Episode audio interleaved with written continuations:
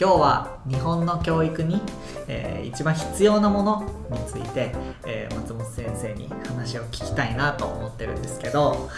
なんか日本の教育に必要なものって思い当たるものありますか？必要なものっていうとなかなか難しいと思うんですけども、まあ、僕の体験から言ってアメリカの教育っていうのはいろんな結構細かなとこまで見たんで、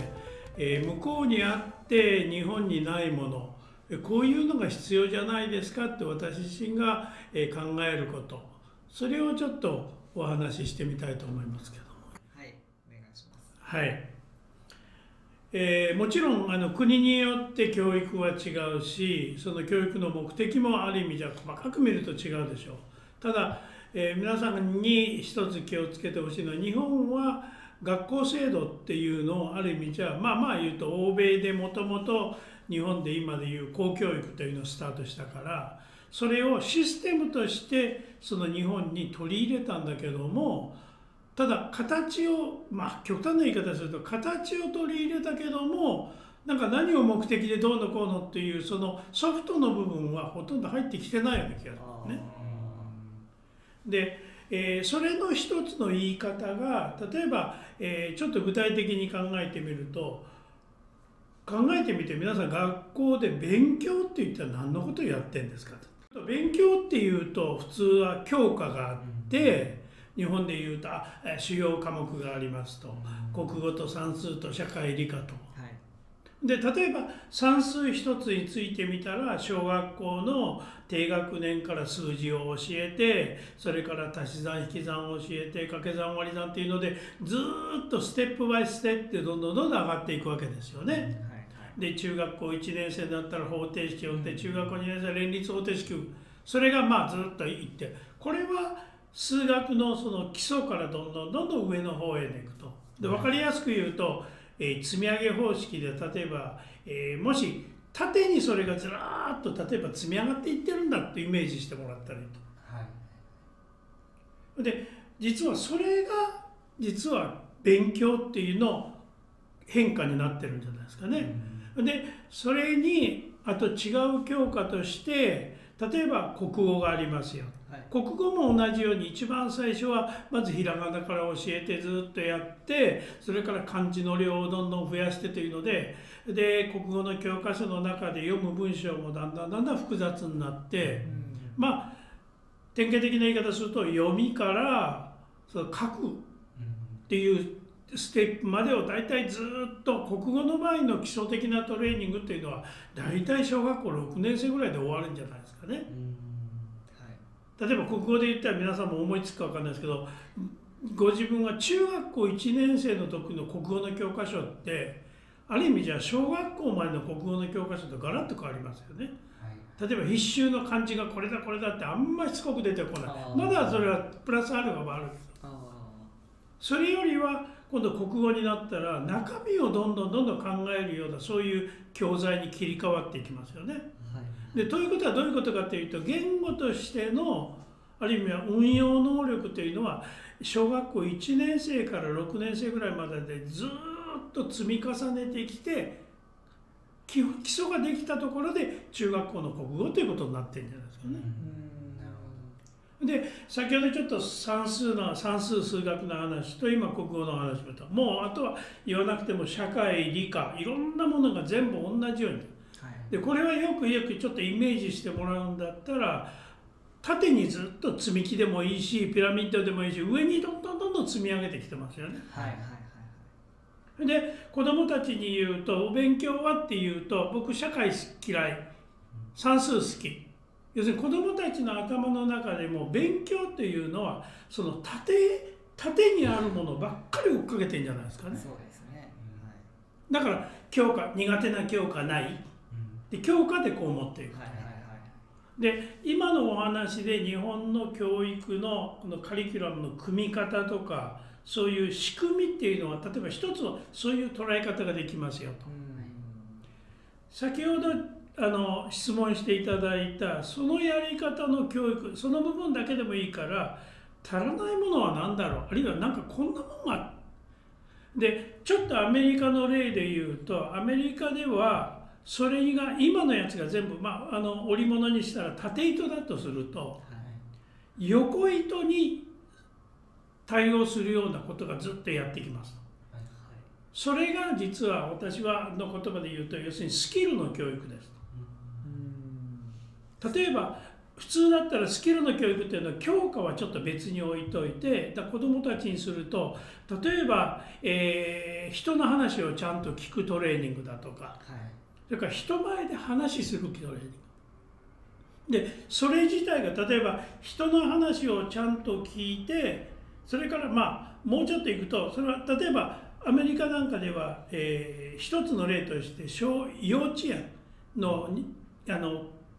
年長さんのクラス。アメリカではキンダーガーデンっていうんですけどもそれがまあ大体どの州でも義務教育になって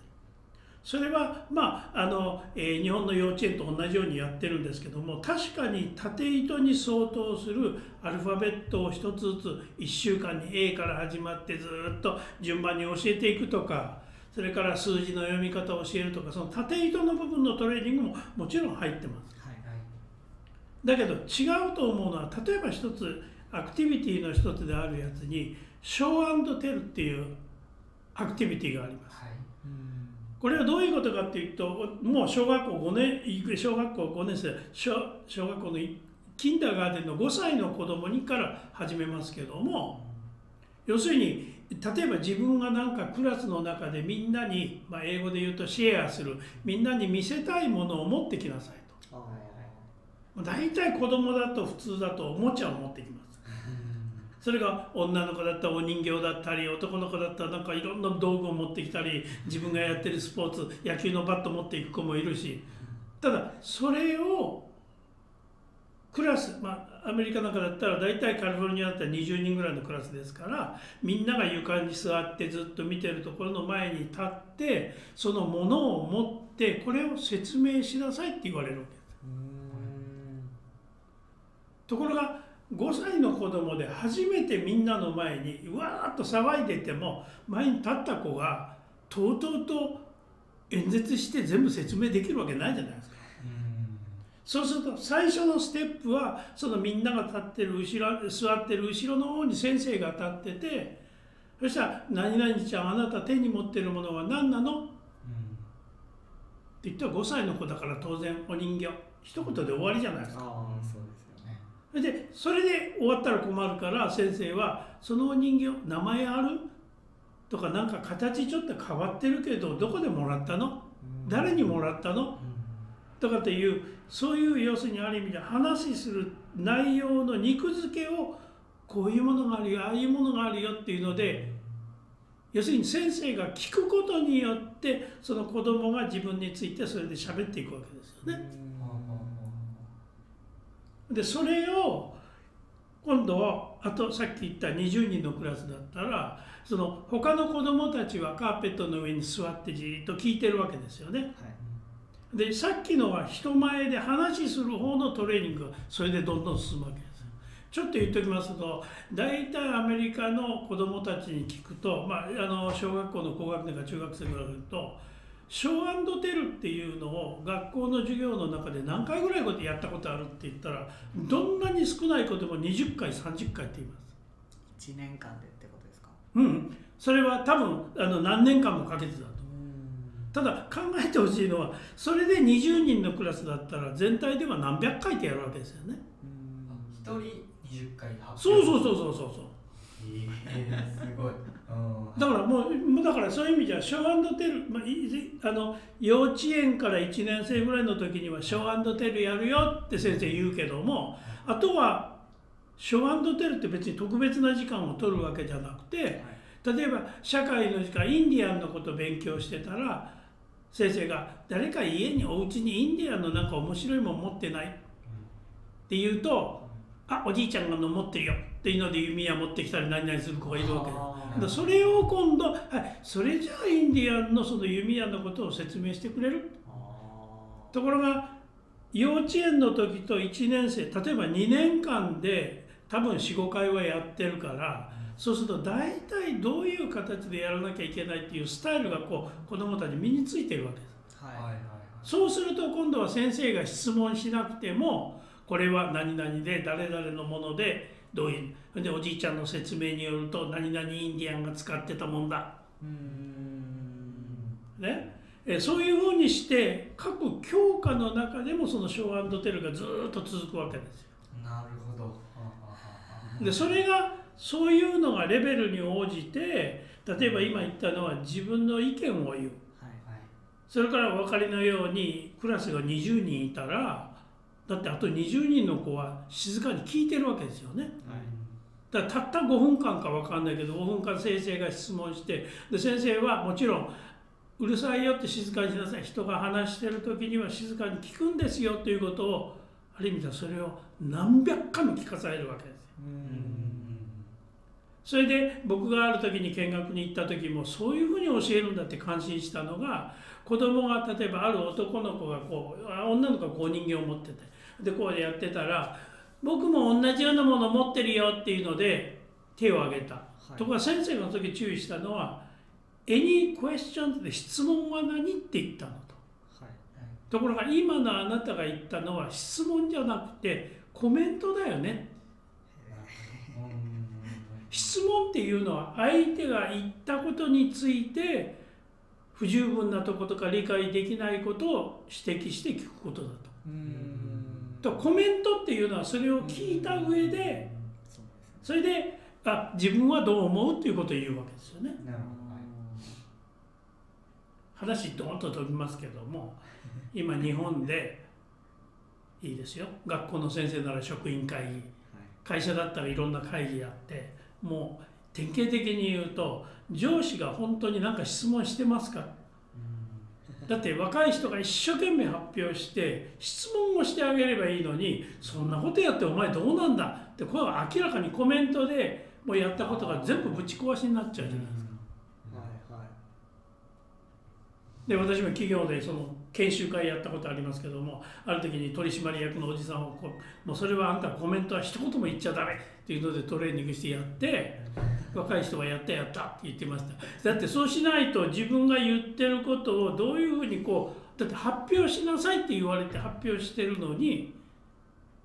だって全然違うところから話持ってきてそんなことやったってしょうがねえだろって言われたら仕事にならないじゃないですでそれ今なんでその話するかってそれがまさにそれの一番基礎のところを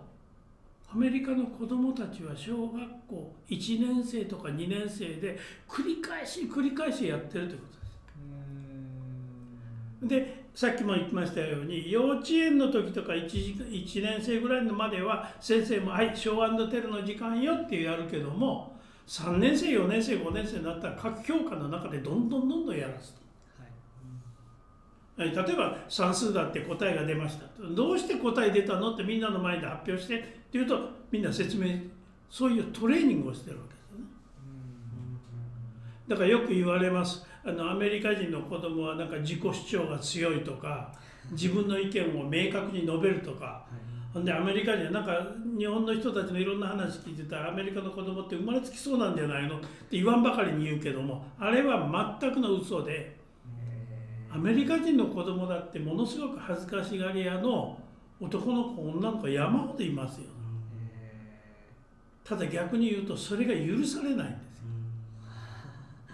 なるほど。でそれがある意味じゃなんか教育の大きな目的の一つになってるでそれが実は読むとか書くとかっていうことをいろんなスキル。それからソーシャルのいろんなスキルもくれぐれも言いますが今度は社会的なそういうスキル今言ったアカデミックなスキルも含めてそれが幼稚園の時から小学校の低学年ではこれ中学年ではあれ高学年ではこれというのでさっき言った縦糸の教科の勉強に今の横糸が全部組み合わさって実はカリキュラムができてる。ところが日本の教育っていうのは今ついついその縦糸の部分ばっかりバーッとこうやってると。だから、えーまあ、ちょっとまとめになるか分かりませんけどだから今私は個人的に思うのはだって日本の今の教育現在の教育であってもだって明治以降ずっとやってみた日本の学校教育というのはある意味じゃ知識重点型のそれは知識を知って追いつけ追い越せというようなその流れの教育はそのまんま続けてるんじゃないですかと。だからある意味じゃその結果として今もう笑われますよね。大学でこの前今言って大学卒業生。新卒の、えー大学生に今就職試験って何するかご存知ですかもう昔は筆記試験やったりしたんだけど今は面接だけですよね。で私の、えー早稲田大学で教えた時の生徒で女の子は13回面接だった。12回。合格して13回目の最終面積で落ちちゃっていけなかったでその時に何をするかって言ったらまさに椅子に座ってる人に質問をポンとしてどんどういうふうに答えるかどんなふうに答えていくかっていうことそれが一番ひょっとしたら会社にとってはそういうスキルが一番必要なんじゃないですかね。そうですよねなのにそれは学校教育の中で何にも教育してないじゃないですか。だからある意味じゃ企業なんかで言うとそういう仕事をするっていうのはある意味じゃスキルの連続じゃないですか。いろんな積み重ね。もちろんそれにも知識もいるけども知識は要するに部門によって違うしそれから企業の中で仕事に関する知識っていうのは大学で勉強するわけないからそしたら会社の中に入ってトレーニングできる。ただ問題はそういうスキルのできてない子は取りようがないんじゃないですかだからそういう意味では今ちょっと最後に就職の話もしましたけども要するに小さい時から縦糸の勉強ばっかりこうがメインでずっとやらされてやってきたと。だけどアメリカの教育を見てるとむしろその縦糸の例えば覚えるとかいろんなことするのはそれは宿題でやっといてっていうので授業の中ではその横糸に想定する部分をどんどんどんどんクラスの中でトレーニングしてるんですよ。これが一番の違いだと思います。はい、まあとりあえずそれが大きな違いの一つ目だと思っていただいたら結構です。ありがとうございました